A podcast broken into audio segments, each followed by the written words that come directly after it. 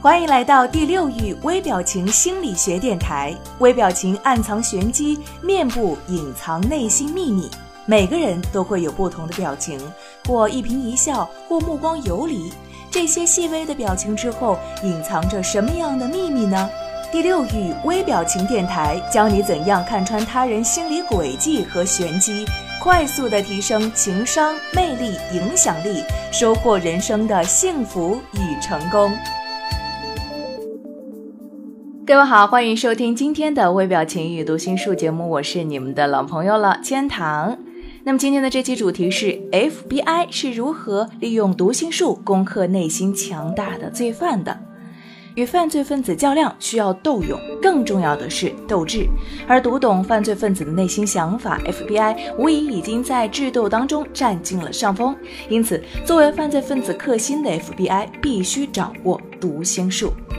所谓读心术，就是通过一个人对声音、对表情、眼神、肢体动作等的分析，从而解读其内心想法的技术。这种技术建立于心理研究之上，具有普遍的适用性。一般来说，对于有些犯罪嫌疑人，特别是那些狡猾的犯罪嫌疑人，FBI 很难从他的口中直接获得有用的信息。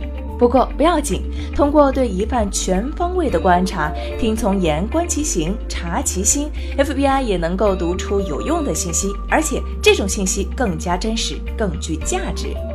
心理学家认为，一个人的语调、表情、肢体动作等，是其内心世界的外在表现，是洞悉人心的一扇扇窗子，也是 FBI 能够读心的秘密所在。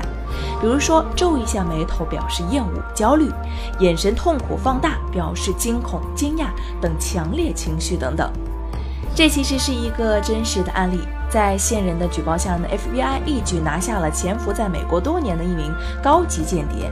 而据 FBI 所知呢，该国间谍和所有的高层都是单线联系，其任务交接和碰头都十分的隐秘。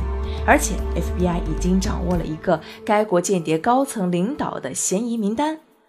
审讯一开始，这名间谍在 FBI 强大的审讯压力面前，滔滔不绝地交代了很多信息，当然都是一些无足轻重的过失情报，谁都可以看得出来，他是在拖延时间。正当 FBI 要深入询问一些问题的时候，他开始采取避而不答的策略了，和 FBI 周旋。当询问到他的上级是谁的时候，这名间谍沉默了。此后，任审讯员如何的试图跟他沟通，他总是保持一贯的沉默，好像是变成了一个哑巴。这个时候，一名老资格的 FBI 审讯员被请了进来。我非常理解你的处境，你一定是在等着引渡回国，不是吗？他想尝试通过和对方产生共鸣，和他建立信任关系。这名被俘的间谍抬起头来看了一眼这位新人，然后又低下了头。之后，任审讯员说什么，他都没有再抬起过头，也没有做出任何的反应。审讯员笑了，放慢语速，和对面的间谍说：“ 哼。”我很欣赏你的做事风格，不过采取不合作的态度是不明智的。我们已经得到了确切的情报，下面出现在我名单当中的人，很快就能和你在这儿见面了。他们是尼克尔·卡尔林斯、奎因·格林。每念一个人名字的时候，审讯员都会停顿一下，眼睛死死地盯着对方，看他有什么样的反应。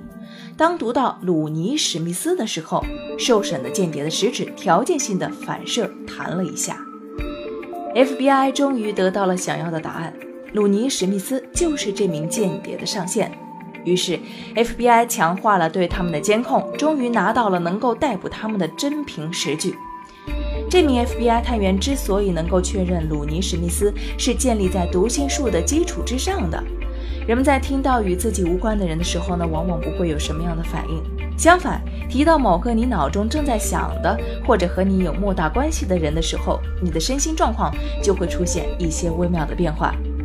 一个训练有素的 FBI 必定是一名毒性专家，能够从心理学的角度来对案件进行分析。从多年的实战经验来看，他们是通过解读犯罪分子心理，从而更快地得到有用信息，梳理出案件的头绪，极大地提高了工作的效率。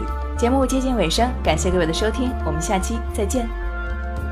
如果你渴望暴增你的读心阅人数，瞬间看出他人内心世界的动态，那么请马上添加微信五六零零二四零七，免费领取微表情读心术精华课程。